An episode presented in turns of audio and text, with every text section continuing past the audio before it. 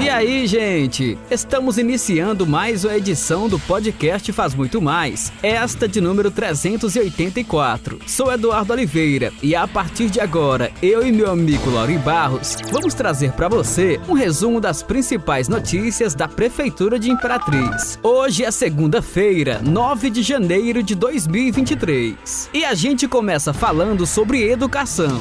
Notícia, informação até o dia 11 de janeiro, estão abertas as vagas de transferência para alunos do ensino público municipal. A Prefeitura de Imperatriz, por meio da Secretaria Municipal de Educação, SEMED, alerta para mais essa etapa da campanha de matrículas. Iniciado hoje, 9, esse momento é direcionado às ações de transferências de alunos entre escolas ou turmas. Já na quinta-feira, 12, ocorre as matrículas para os novatos e vai até a segunda-feira, 16. Isso mesmo, Eduardo. O processo de inscrição é realizado de modo online, diretamente no site da Prefeitura. É preciso que os estudantes ou responsáveis cliquem na aba Portal do Aluno no link imperatriz.ma.gov.br barra Portal do Aluno. A documentação dos novos estudantes deve ser entregue na escola selecionada. O secretário de Educação José Antônio Pereira frisa que a fase das matrículas é importante para permitir garantir o acesso dos estudantes ao ensino. Os familiares e responsáveis precisam estarem atentos para os prazos de transferências e matrículas. Caso haja dúvidas, devem procurar a Secretaria de Educação. E falando agora sobre infraestrutura, frentes de serviços atuam nesta segunda-feira, 9, na recuperação de ruas e drenagens em mais 10 bairros de Imperatriz. Medida tem o objetivo de melhorar o acesso de veículos e pedestres nos principais corredores de trânsito Trânsito. Trabalho é realizado pelas equipes da Secretaria Municipal de Infraestrutura e Serviços Públicos, Sinfra. O coordenador geral de obras, Wagner Moraes, explicou que os trabalhos se concentram nas ruas Floriano Peixoto e Manaus, na Nova Imperatriz, Avenida Newton Belo, na Vila Maria, Avenida Tancredo Neves, na Vila Cafeteira e na via de acesso ao residencial Sebastião Regis. Também atuam na recuperação da Rua Euclides da Cunha, na Vila Nova. No Bacuri temos equipes trabalhando nesta segunda-feira nas ruas Leôncio Pires Dourado, Rafael de Almeida e ainda nas ruas Simplício Moreira e Amazonas no centro. Pontuou ele, que acompanha o andamento das frentes de serviços nos bairros de Imperatriz. Obras de ampliação e de manutenção de drenagens pluviais estão sendo executadas pela Prefeitura, como, por exemplo, na Avenida Silvino Santos, na Vila Imigrantes, Rua 15 de Novembro, cruzamento com a Rua Gonçalves Dias, no centro.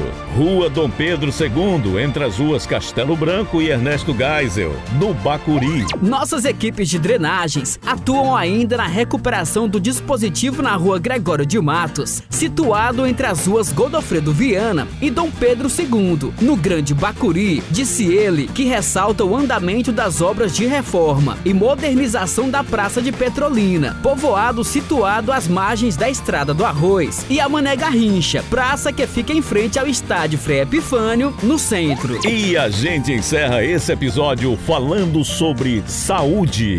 Ações do Janeiro Branco já estão programadas para o mês e durante todo o ano. Afinal, todo dia é tempo de cuidar da mente. A programação promovida pela Secretaria de Saúde contempla vários pontos da cidade e órgãos públicos, iniciando pela abertura oficial no dia 10 de janeiro na Universidade Aberta do Brasil às 9 horas. De 11 a 31 de janeiro, serão realizadas palestras em escolas, empresas, hospitais e instituições públicas e privadas. Os eventos são públicos e gratuitos. Toda a população está convidada a participar. E quem fala mais sobre o assunto é o coordenador da Rede de Saúde Mental e psicólogo, Alberto Clésio.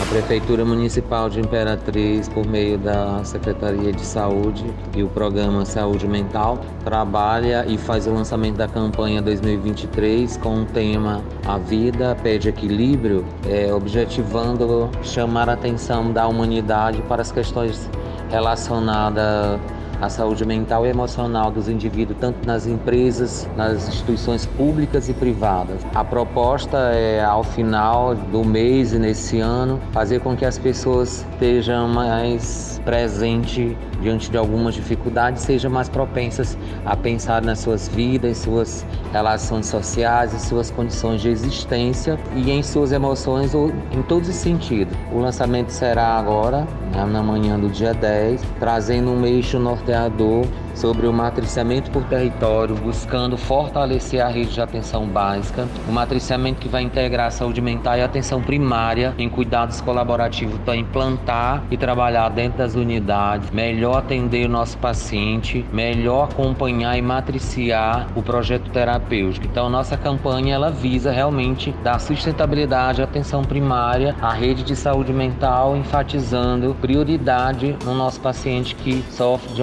alguma consequência emocional. E a gente fica por aqui, retornando amanhã com mais informações das ações da sua prefeitura. Esse e outros episódios você pode acessar no portal imperatriz.ma.gov.br/barra podcast, redes sociais e principais plataformas de streaming.